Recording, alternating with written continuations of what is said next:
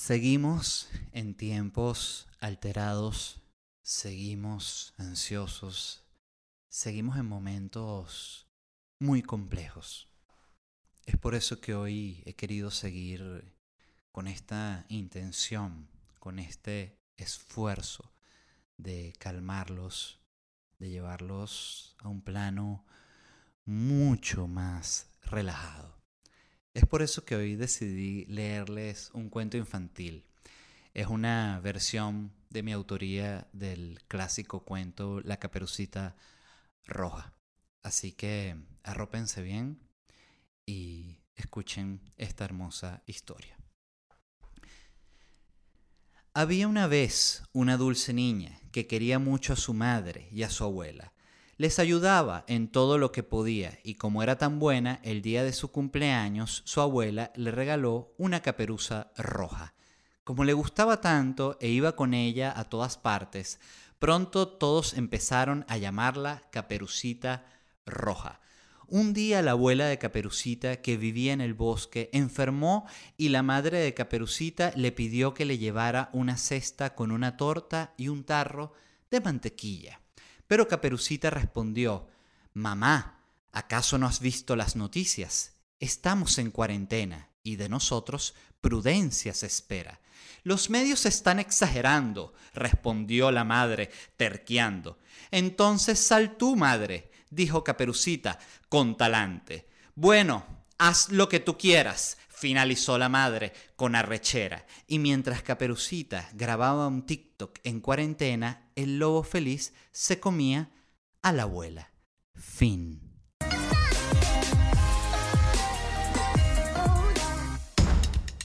Hello, gente amada, bienvenidos al episodio 6 de Bla Bla Bla. Les agradezco a todos los que han visto el video. Les agradezco también a todos los que se han suscrito. Si no lo han hecho, háganlo ya, así YouTube les notifica cuando hay un nuevo episodio. Y les recuerdo que el podcast ya está disponible en Apple Podcasts, en Spotify, en Google Podcasts y en tus nalgas podcast. Hoy les quiero hablar de noticias muy interesantes que estuve leyendo para compartir con ustedes. La primera que me impactó, que me gustó muchísimo, fue que el Vaticano censuró un video del Papa recibiendo una botella de whisky y bromeando con que era agua bendita. Les explico. La cuestión fue así. Están grabando un documental para la BBC llamado Escuela de Curas. Y en este documental que están grabando, unos seminaristas escoceses se fueron a reunir con el Papa en el Vaticano. Lo fueron a conocer y le llevaron una botella de whisky porque se sabe de alguna forma que al Papa le encanta el whisky. Esto me, me gusta mucho primero porque... Claro, si tú vas a conocer a una personalidad de estas muy elevadas como el Papa, la reina, algún tipo de presidente importante y tú le quieres llevar un detalle, tú preguntas a sus asistentes. Eso es lo que yo haría. Yo preguntaría, por ejemplo, a la reina, ¿no? No, que llamaría, ¿qué le gusta a la reina? Que me gustaría tener un detalle con ella. Entonces ahí el asistente te puede decir, no, a la reina le gusta el perico, pero no el que viene en jaula, sino el que viene en bolsa. Y tú dices, Dios mío, bueno, entonces le tendremos que llevar un periquito a la reina. A mí me parece fascinante el tema de regalarle a este tipo de gente, porque es gente que ya está en un nivel tan alto y le han regalado tantas cosas que creo que mientras más trivial es el regalo que tú le lleves, más lo puede disfrutar. Por ejemplo, el Papa. El Papa debe estar podrido de que le regalen estampitas y crucecitas y la Virgen. Le deben regalar Virgen, la Virgen negra, la Virgen blanca, la Virgen rubia, la Virgen china. Debe tener un depósito lleno de Virgen que ya cada vez que le trae una Virgen, el Papa dice... ¡Ah! ¿Hasta cuándo con la Virgen si yo lo que quiero, dije ya, es una botella de whisky single malt? Al Papa le encanta, le encanta el whisky. Yo si me fuese a reunir con el Papa, creo que lo que le llevaría es como una botella de whisky, una botella de Olpar, una bolsa de hielo y una caja de Marlboro rojo con un encendedor y todo. El Papa ve ese regalo y ve al asistente y le dice, mira, cancélame todas las misas hoy cancélame todas las misas y tráeme dos vasos, que me voy a tomar un whisky con este comediante de mierda. Y yo, no, coño, papá, pero te acabo de regalar una botella o el par, discúlpame. Me encantó esta noticia porque la cuestión fue así. Los seminaristas fueron a visitar al Papa, le dieron la botella, para los especialistas, lo anoté aquí, es una botella de Oban 14. Ese es el Papa, el whisky que le regalaron al Papa. Es un whisky single malt, si no me equivoco. Yo eh, probé el whisky single malt. De hecho, estaba regresando, cuando vivía en México, estaba regresando de una de mis victoriosas giras por el sur. Y mm, llegando en el duty free ahí del aeropuerto, dije, coño, me voy a comprar una buena botella de licor como un premio para mí mismo, ¿no? Como para celebrar. Y vi que tenían estos whiskies single malt. Y como buen nuevo rico y marginal que he sido toda mi vida, me compré la más cara, ¿no? Dije, la, la, más cara seguro es la mejor, pensé. Y compré, si no me equivoco, una botella de una llamada Highlander, si no me equivoco. Y yo emocionadísimo, me sentía como un lord, ¿no? Me compré esta botella y cuando la probé lo detesté el whisky y me sentí muy mal. Primero me sentí marginal por no tener el, el, el gusto refinado como para disfrutar de este lujo. Y segundo, me sentí mal porque la botella fue carísima y fue un dinero que gasté y ni, ni no me lo pude tomar ni ni, ¿sabes? Cuando tú te, te, tomas algo obligado, porque fue tan caro que dices, bueno, me lo voy a comer igual. No, no, esto no me, me, me, generó tanto rechazo que ni eso, y me sentí muy mal. Y creo que lo cuento porque uno en uno se tiene que mantener fiel a uno mismo, y a veces uno cree y dice, bueno, voy a probar este gran lujo y te sientes mal porque no lo entiendes, cuando la verdad es que simplemente no lo entendiste y no lo disfrutaste. El punto es que le dieron, estos seminaristas le llevaron la botella al Papa, se la dieron. Y el Papa cuando la vio, él dijo, cuesta è la vera acqua santa, dijo el Papa. Cuesta è la vera acqua santa. Esta es la verdadera agua bendita. Y cuenta el mismo director del documental que cuando el Papa hizo este chiste, todos los seminaristas se cagaron de la risa, aligeró muchísimo el ambiente porque todos estos jóvenes estaban nerviosos de ir a conocer al Papa. Pues claro, si tú eres seminarista y vas a conocer al Papa, es como que tú seas futbolista y te lleven a conocer a a Messi o a Cristiano Ronaldo o alguna leyenda de esas, ¿no? Entonces estaba nervioso, el Papa hace este chiste con la botella de, whisky, cuesta es la vera agua bendita y bueno, todo el mundo se cagó de la risa, perfecto, estuvieron ahí compartiendo y la pasaron súper bien. Pero la gente de la BBC, al terminar de editar el documental, tenían que enviar una copia al Vaticano para su aprobación. Esto es muy común, ¿no? Y el Vaticano, al ver eh, este, este documental, pidió exclusivamente que se eliminara esa escena porque no querían que se mostrara como que el Papa estaba promoviendo el whisky. Entonces acá, porque esto es lo interesante de esta noticia, ¿por qué sucede esto? ¿Es porque es terrible lo que hizo el Papa o está el Papa promoviendo el whisky por, por hacer un chiste relacionado a él o es terrible hacer un chiste con respecto al, al agua bendita. No, esto, este, esto se sucede porque hay gente que se ofende. Entonces lo interesante es todas las medidas que tienen que tomar gente inteligente y todas las cosas que se tienen que censurar para que gente huevona no se ofenda. Entonces, eso no puede salir. Y lo peor es que, lamentablemente, medio le tienes que dar la razón a la gente de relaciones públicas del Vaticano, porque se sabe que si sale algo así, va a salir gente pendeja a decir, ay, ¿y por qué el Papa está haciendo un chiste con el whisky en vez de, de estar ayudando a los pobres, que es lo que tiene que hacer el Papa? En cambio, ay, Dios mío, es un chiste, es un chiste de mierda. Y me pareció muy triste que lo tengan que sacar Específicamente porque en este ejemplo es, es, perfecto, porque en este caso sacar el chiste no es solo sacar un chiste, en este caso, en este video en particular, sacar el chiste es sacar el momento más humano que tuvo esa interacción, pero para ellos es preferible sacar el momento humano a, a que alguien se ofenda. Y me pareció, me pareció muy triste, la verdad, me pareció una noticia triste porque al final habla sobre toda la cantidad de gente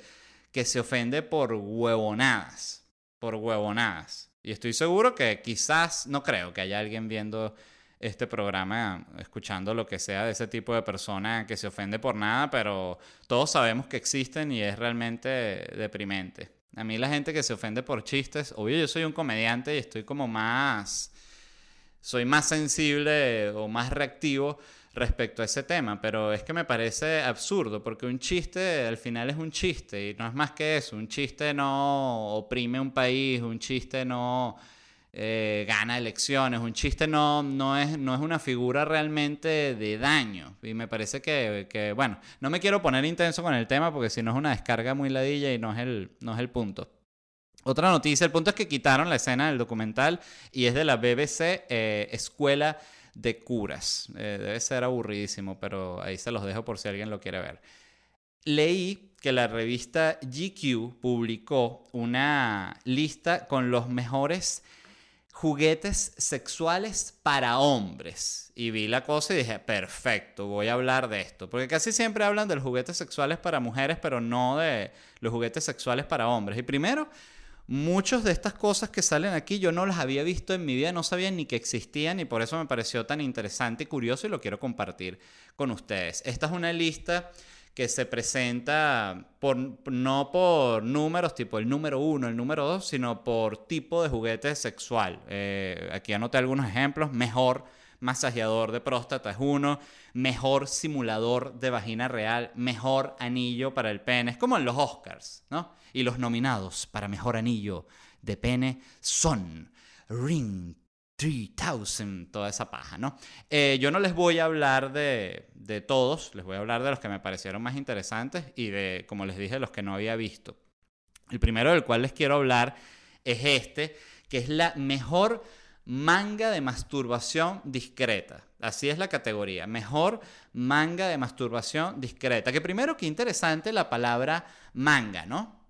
Toda lo, lo, versátil que es, porque está la manga de masturbación, está la manga para colar café y está la manga de coleo. Esta se llama mejor manga de masturbación discreta porque la intención de este juguete sexual es que no parezca un juguete sexual. Y creo que lo lograron, se puede ver, porque si tú ves este, este objeto, esto para explicarlo bien, porque así visto de frente parece como una...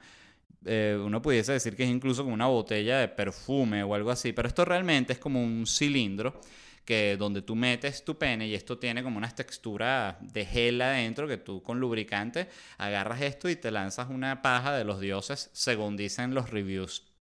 Y esto me gustó porque realmente sí logra ser un juguete sexual discreto, que esto realmente es la versión discreta de otra categoría de las cuales voy a hablar, que es Best Flashlight, que esto es un clásico.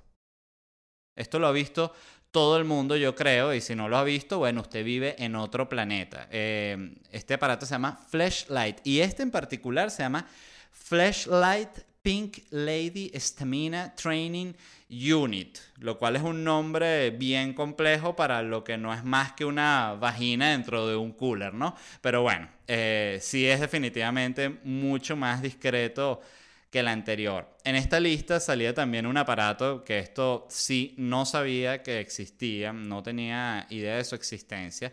Se llama el autoblow, que la traducción sería algo así como el automamador, el auto chupador, el automamador de vergador, como lo quieras llamar, ¿no? Este aparato, como lo pueden ver aquí en la foto, es un simulador de mamadas realmente, ¿no? Pero es muy, muy interesante porque me puse a investigar más sobre este producto y este aparato es realmente funciona con una inteligencia artificial. Y, leo textual lo que hizo esta gente. Esta gente, el, equipo detrás del diseño de este aparato, vieron, eh, analizaron 100 horas de pornografía, específicamente de escenas pornográficas de sexo oral y llevaron esas imágenes de alguna forma, no sé cómo lo hicieron, bueno, lo medio explican, pero es, tan absurdo el tema que uno no termina de entender. Llevaron esas imágenes a data, o sea, el cómo van los labios junto al pene, cómo se agarra, todo esto, lo llevaron a data metieron esa data dentro de una inteligencia artificial que crearon y esta inteligencia artificial analizó toda esta data y resumió toda, toda la data en 16 tipos de mamadas, 16 tipos de mamadas, que hay de todo tipo. Yo las revisé y la, es como una, la computadora tiene distintos modos, 16 modos. Y entonces está la mamada que viene a ser como una mamada lenta, una que es como una mamada rápida, una que es como una mamada dura, así, agresiva, una que es como una mamada primeriza. No, mentira, no hay mamada primeriza, pero debería haber. Y este aparato tú le puedes mejor... Eh, modificar la velocidad, le puedes modificar la intensidad y, se supone que la inteligencia artificial, como incluso explicaba el, que es como el creador del aparato, que si tú pones hay un modo que es modo inteligencia artificial y lo que le hace el aparato es que combina como una cantidad de mamadas como que te lo está mamando la persona que más sabe mamar pene en la historia. Me impresionó mucho este aparato, yo no sabía que existía. Esto cuesta 220 dólares, este simulador de mamadas. También conseguí algo, no sabía que esto existía, que es llamado entrenador de pene, que es esta cosa que ven acá, para quienes lo están escuchando, es, como una especie de traje espacial, es como un traje espacial para el pene o una nave espacial en la cual tú metes el pene y esta nave lleva el pene a nuevos universos. Este entrenador de pene, yo intenté como que entender cómo funciona, pero no, no me quedó del todo claro. Solo sé que funciona con frecuencias. Tiene 12 tipos de frecuencia. Aquí está la imagen con las frecuencias que tú puedes elegir. Vean qué distintas son, ¿no? La frecuencia 1, fíjense que es como wow, wow, wow. La 2 es wow, wow, wow. La 3 wow, wow, wow. La 4 es wow, wow, wow, wow, wow.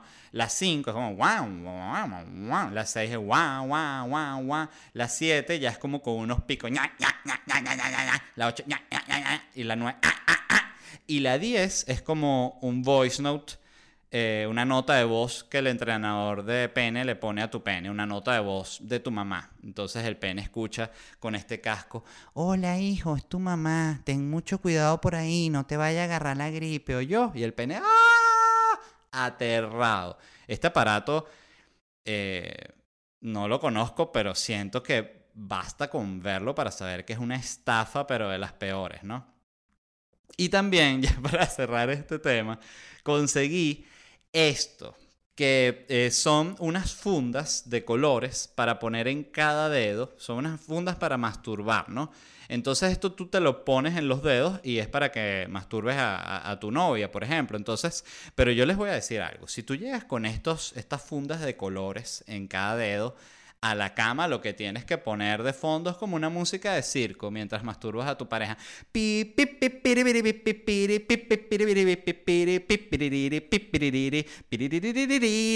Divino, divino. Me pareció una payasada horrible esto y ya. Pero creo que es increíble todos los productos que hay que les venden a las personas, ¿no? Fíjense, aquí hay otro que se llama bueno, conseguí uno que, que es una manta sexual, que leí el término y dije, una manta sexual.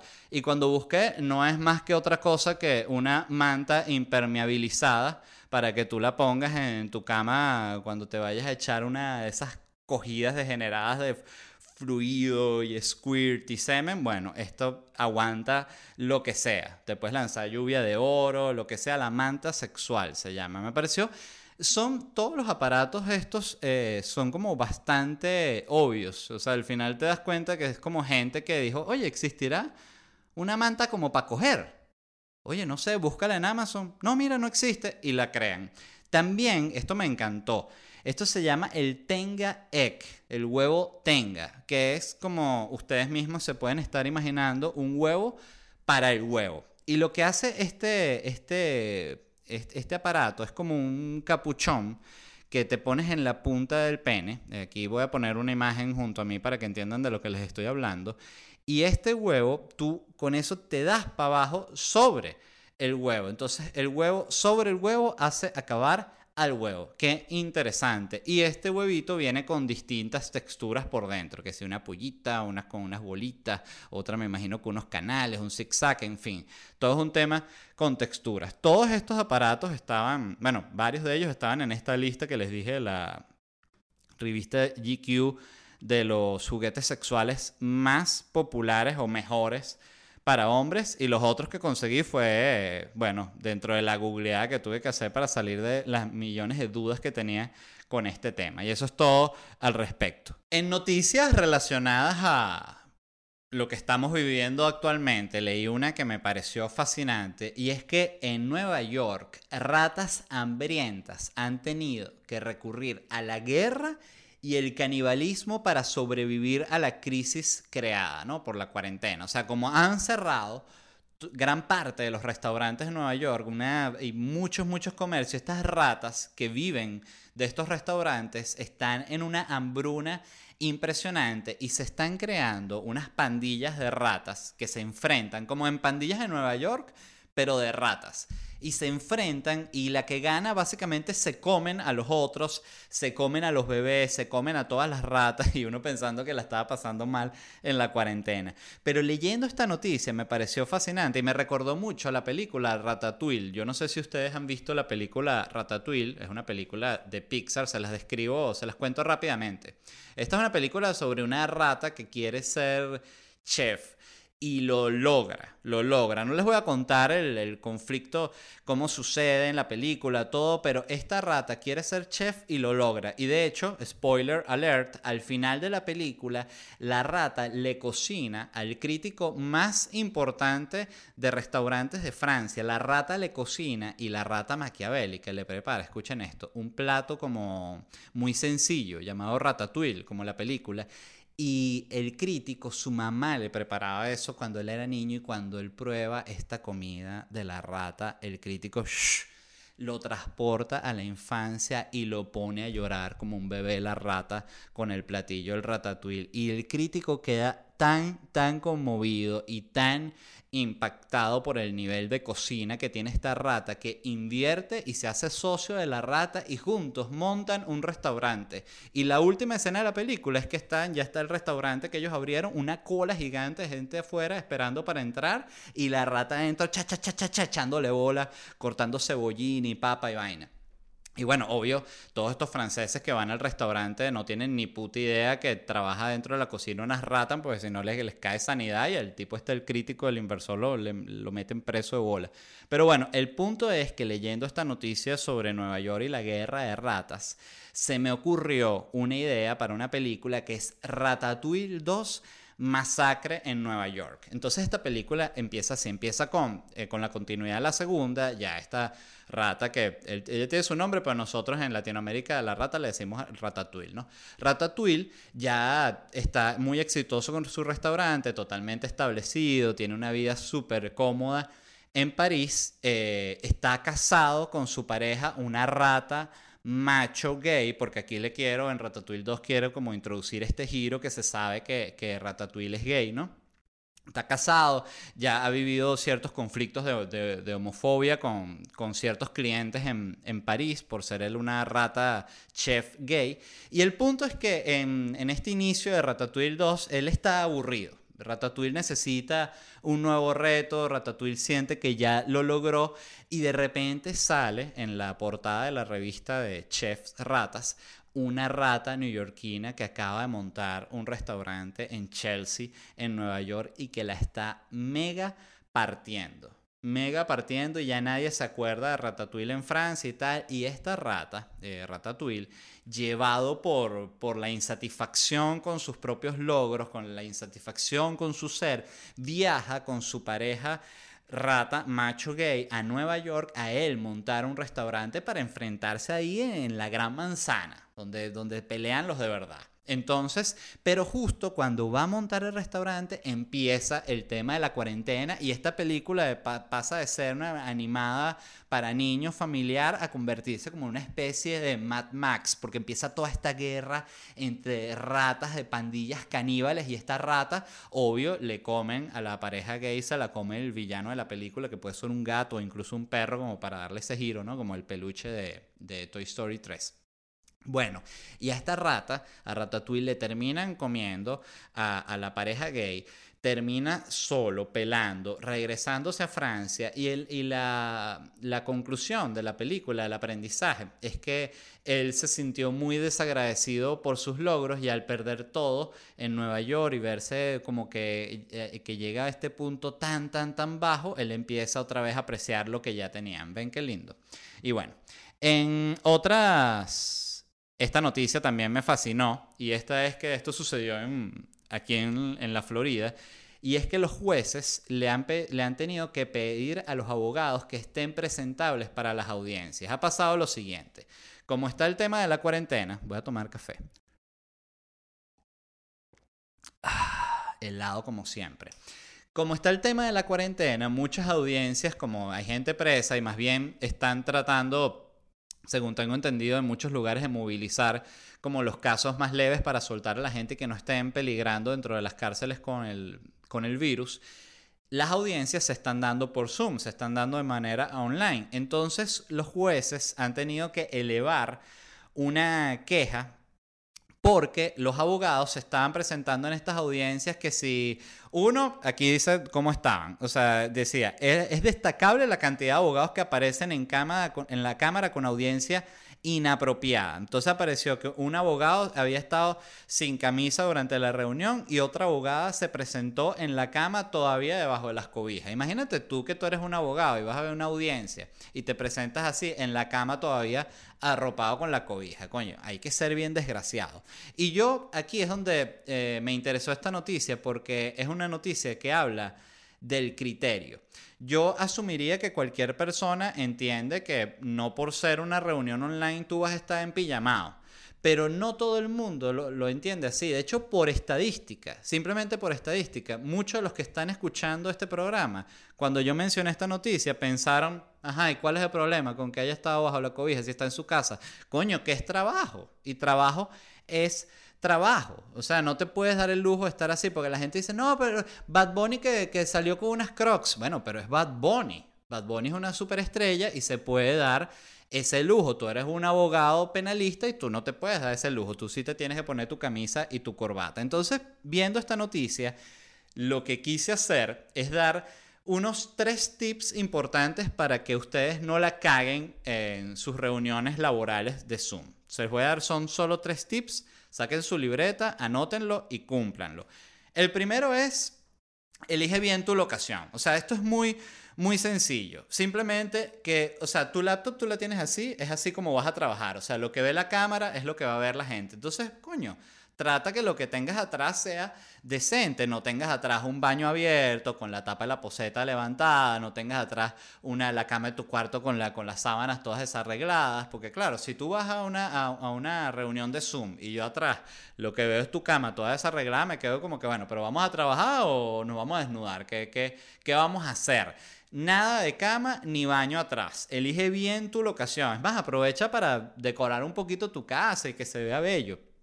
El segundo tip eh, que les doy es, coño, arréglense, arréglense. Si vas a tener una reunión de trabajo por Zoom, bañate, peínate, vístete bien, échate desodorante. Es más, yo eh, lo veo como una oportunidad. Esta es la oportunidad perfecta para que ustedes superen a la gente de su trabajo. Entonces vayan a sus reuniones de Zoom vestidos de traje. Te apareces de traje con corbata, peinado y toda vaina. Y si eres mujer, con vestido de gala. Que la gente, claro, tus colegas ahí te van a preguntar, oye, ¿por qué estás tan bien vestido? Y tú les puedes responder, pero oye, discúlpame, Discúlpame por no estar vuelto mierda. Discúlpame por ser diferente. Eh, me parece una buena oportunidad para humillar a los demás. Y tres, que esta la he notado mucho, revisa tu celular cerca de la pantalla de la laptop. Porque ¿qué pasa? Que la gente en estas reuniones, yo he empezado a ver que se empiezan a revisar el celular y es muy evidente porque bajan la cabeza así. Entonces, al bajar la cabeza, todo el mundo ve que estás viendo el celular. Mi consejo es este, pon la laptop de frente y revisa tu celular junto a la pantalla, justo debajo de la cámara de la laptop. Entonces tú revisas tu celular así y parece que estás viendo la cámara y que estás en la junta. Y como estás viendo algo interesante en el celular, que no es la junta que estás teniendo, incluso tus expresiones van a ser de mayor atención. Tú vas a estar... ¡Ah! Wow, muy, muy activo, pero es el celular cerca de la cámara. Y simplemente con esos tres tips ustedes van a mejorar muchísimo, muchísimo y van a ser decentes durante sus reuniones de Zoom.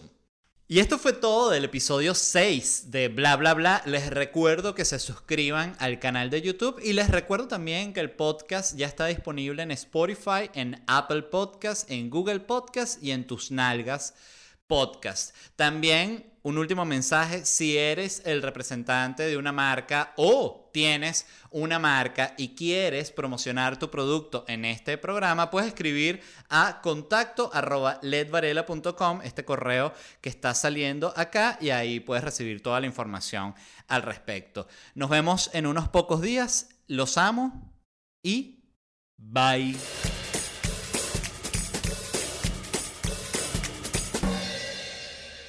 Hello, gente amada. Seguimos en tiempos de cuarentena. Son momentos de estar metido en la casa. Son momentos de introspección en el cual nos hemos podido encontrar con nosotros mismos. Es por eso que hoy les quiero preguntar qué han descubierto de ustedes mismos durante la cuarentena.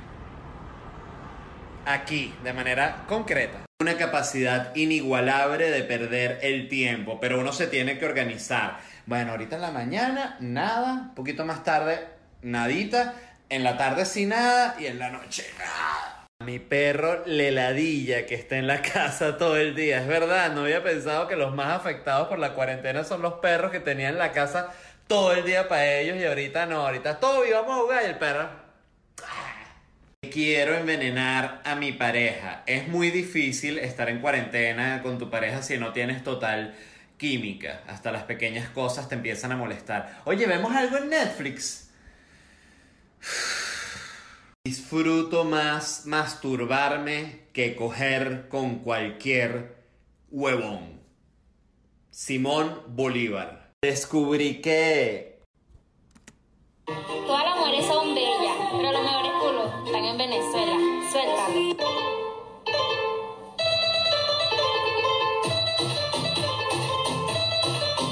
Francisco de Miranda coleccionaba el vello púbico de sus amantes. Y qué extraño tendría que ser cuando lo pedía, ¿no? Ay, qué rico estuvo, papi Francisco. Sí, mi amor, qué delicia. Oye, tengo una solicitud un poco extraña. No es necesario bañarse todos los días.